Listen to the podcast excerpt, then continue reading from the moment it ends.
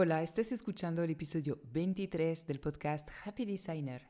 Soy Noé, diseñadora gráfica y la fundadora del estudio online de branding Lunes Design. He creado este podcast para compartir el backstage de mi estudio, cómo me organizo y qué hago para que este negocio sea sostenible y me permita disfrutar de cada proyecto.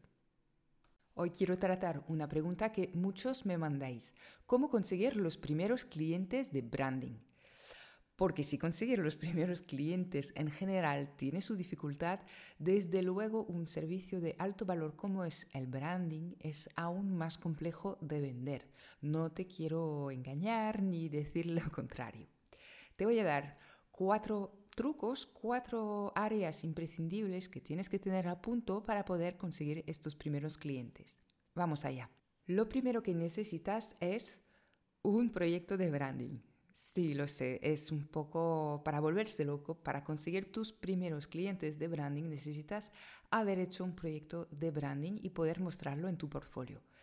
Claro, ponte en la piel de tus clientes. Es muy difícil que ellos confíen en ti y se imaginen trabajando contigo o visualicen tu estilo si no pueden verlo aplicado a un proyecto de branding, ¿vale? Por muchos proyectos de diseño que tengas en tu portfolio, si no hay un proyecto de branding, no sirve porque es que no vas a poder venderlo. ¿Vale? Es siempre la cuestión, bueno, si somos diseñadores lo sabemos, eh, lo visual realmente es lo que convence, es lo que vende. Hay que ver las cosas para creerlas.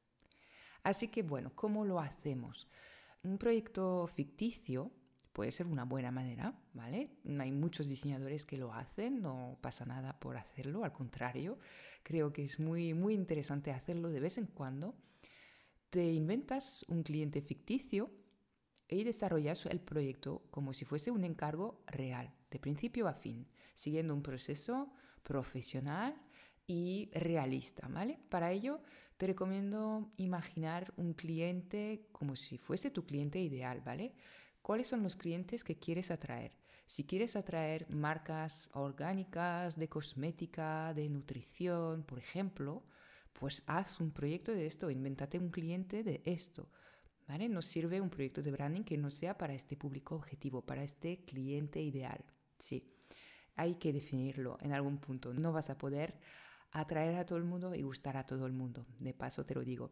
Así que bueno, márcate un tiempo y empieza por el briefing. ¿Vale? Empieza por definir, pues esto, la historia del negocio de este cliente, qué necesidad tiene, necesita imprimir su branding en lonas gigantescas o en packaging, cómo es exactamente el briefing de este proyecto. Y luego, pues hazlo, cumple con el briefing de la forma más rigurosa que puedas y también más creativa da aquí tu mejor trabajo porque realmente puedes, tienes tiempo para hacerlo, el cliente no está esperando ni te va a poner pegas. Así que realmente gástate todo el presupuesto y haz lo mejor que puedas para este proyecto. Otra solución, y es algo que he mencionado ya en el podcast, si no puedes permitirte hacer este tipo de proyectos ficticios, aunque realmente te recomiendo pensártelo bien, otra solución puede ser crear tu propio branding, ¿vale?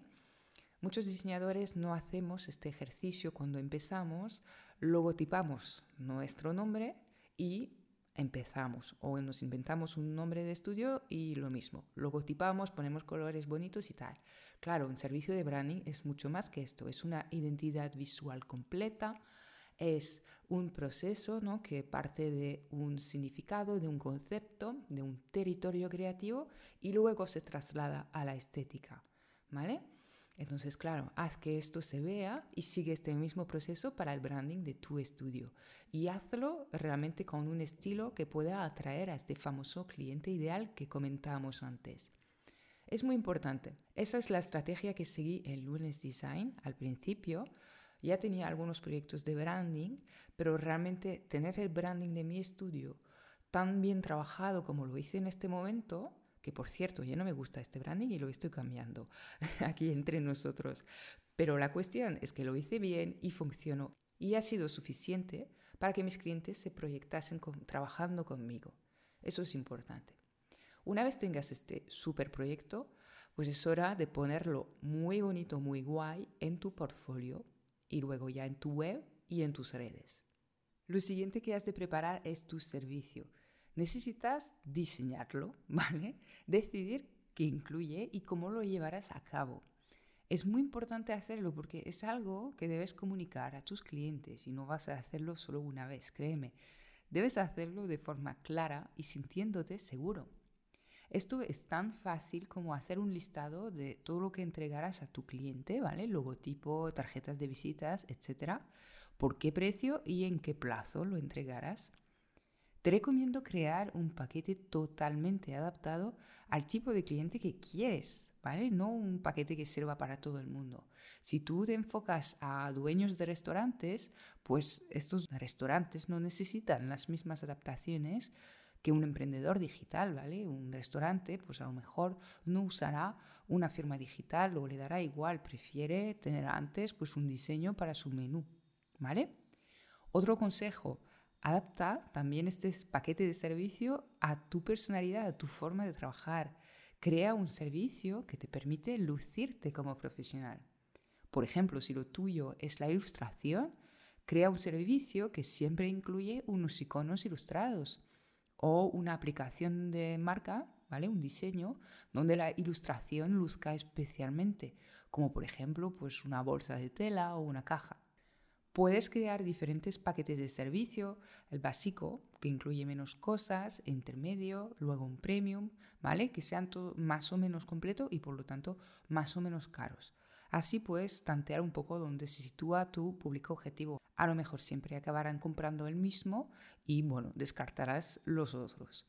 Esto depende mucho, no hay una estrategia que valga para todo el mundo, como siempre, así que prueba. Yo tengo ahora mismo dos paquetes de servicio, pero realmente durante muchos años tuve solo uno y me dio excelentes resultados.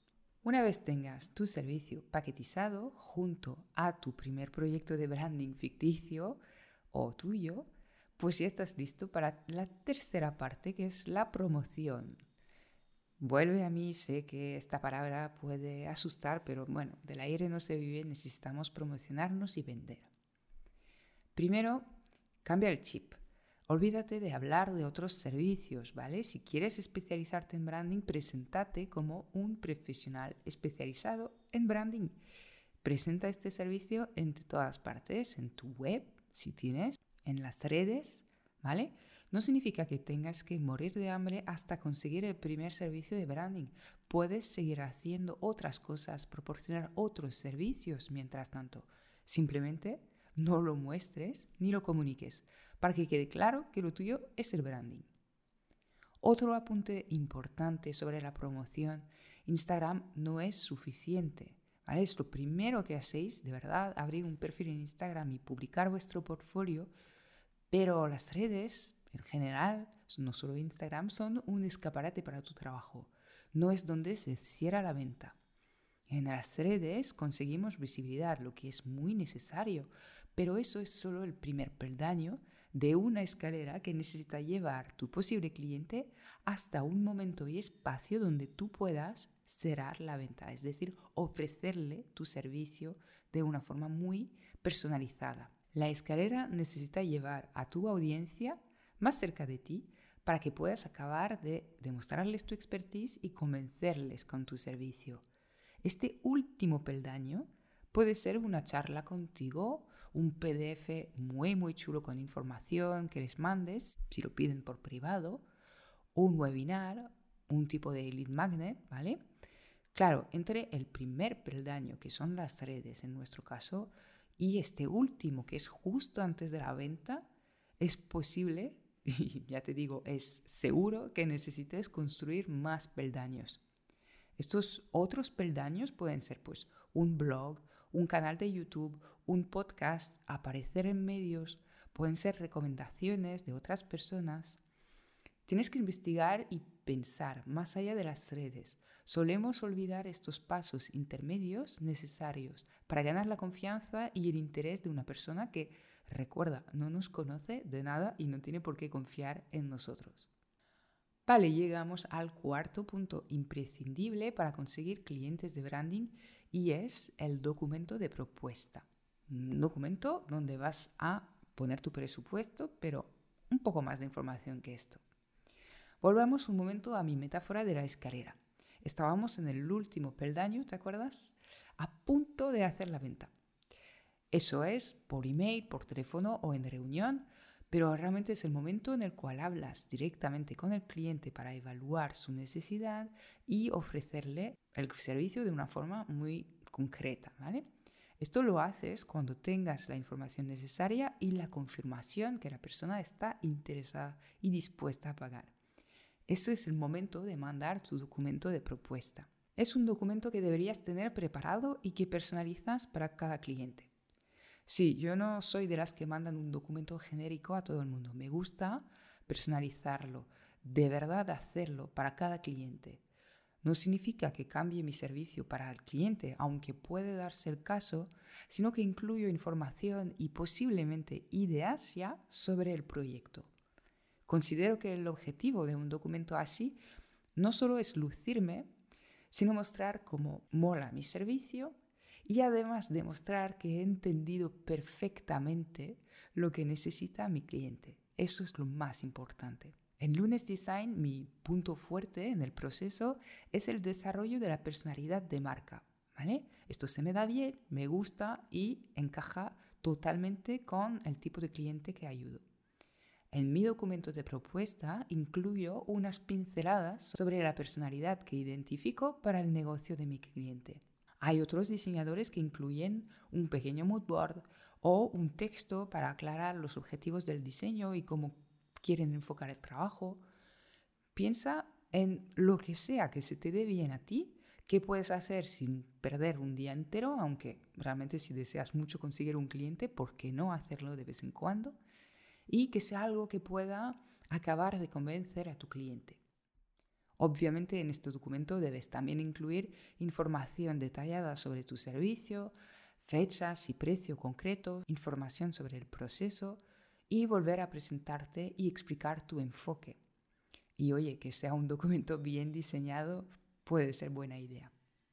Te lo digo de verdad, tener este documento bien trabajado supuso un antes y un después en mi negocio, conseguí mejorar mucho mi conversión en este último peldaño y sentirme más segura a la hora de vender mi servicio de branding. En la tienda de luneseschool.com encontrarás la plantilla del documento que uso para mis clientes. Forma parte del pack Brand Expert, donde están todos los documentos que mando a mis clientes durante el proceso de branding. Ya verás, te pueden ahorrar mucho tiempo y mucho dolor de cabeza. Y hasta aquí mis consejos para conseguir tus primeros clientes de branding.